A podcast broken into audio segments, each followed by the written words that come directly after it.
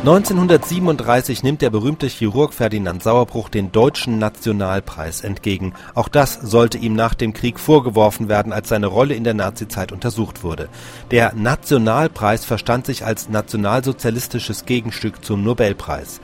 Sauerbruchs Dankesrede vom 29. Januar 1938 gerät zu einer Hymne auf den Nationalsozialismus.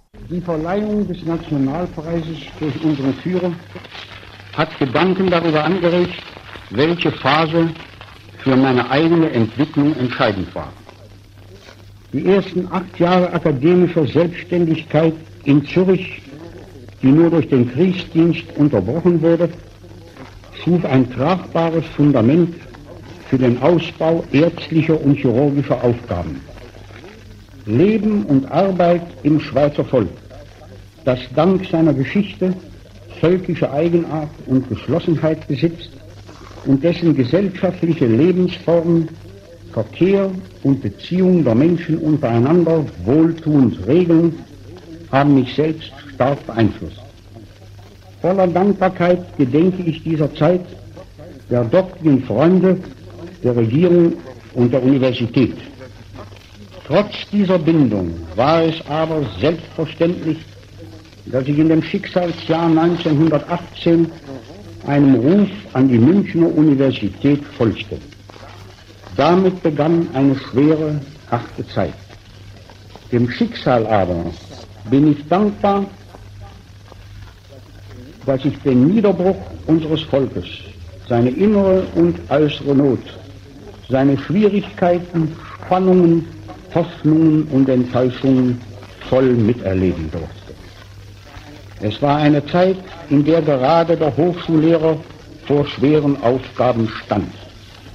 Er musste seinen Studenten mehr als Fachwissen vermitteln. Wichtiger war seine kameradschaftliche Bereitschaft, mit den jungen Freunden zu fühlen, sie zu verstehen, mit ihnen zu arbeiten. Vor allem aber ihnen den Glauben zurückzugeben an das deutsche Vaterland und sie oft sogar vor Verzweiflung zu schützen. Aus dieser Pflicht erwuchs dem Lehrer eine unvergleichliche Kraft, die er selbst wieder umsetzen konnte in eigene Arbeit und den Kampf um Deutschlands Wiedergeburt. Und wenn ich im Jahre 1919 in dem ersten Band meiner Thoraxchirurgie im Vorwort schreiben konnte, in der schwersten Zeit des deutschen Vaterlandes entstand dieses Buch, aber in dem festen Glauben an seine Wiedergeburt, so mag das ein Ausdruck unserer innersten Gesinnung gewesen sein. Dann kamen die Sturmwochen im Roten München. Dann kam die Befreiung mit der Wiederherstellung der Ordnung. Dann sah man, wie damals schon aus dem Wirrwarr elementare nationale Kräfte langsam emporwuchsen, noch ungesteuert und geformt, aber voller Wucht und Glauben. Es kam der 9. November 1923, wo die erste nationale Machtprobe scheiterte und Enttäuschung und Verzweiflung unsere Hoffnung begruben. In dieser großen, schicksalsschweren Zeit war zielbewusstes Schaffen Leitspruch unserer Klinik. Damals wurden die Grundlagen geschaffen für Werk und Leistung, die heute durch den Führer höchste Anerkennung fanden.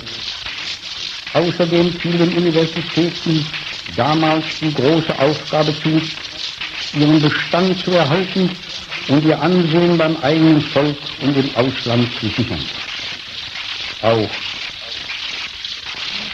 sie hatte grundlegende Bedeutung für die Arbeit unserer Klinik.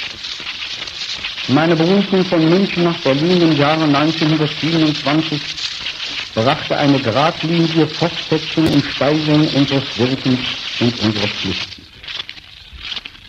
Und nun kam das Jahr 1933. Mit ihm die entscheidende Wendung für unser Vaterland durch den Führer. Mit dem Nationalsozialismus vollzog sich eine Umgestaltung des völkischen Lebens auf allen Gebieten. von der auch die Medizin lebendige Wirkungen empfing. Sie musste das Bewährte, Alte erhalten und wenn nötig verteidigen, musste aber auch aufgeschlossen sein für Neues und Großes, das aus den neuen Gedanken gut hervorging.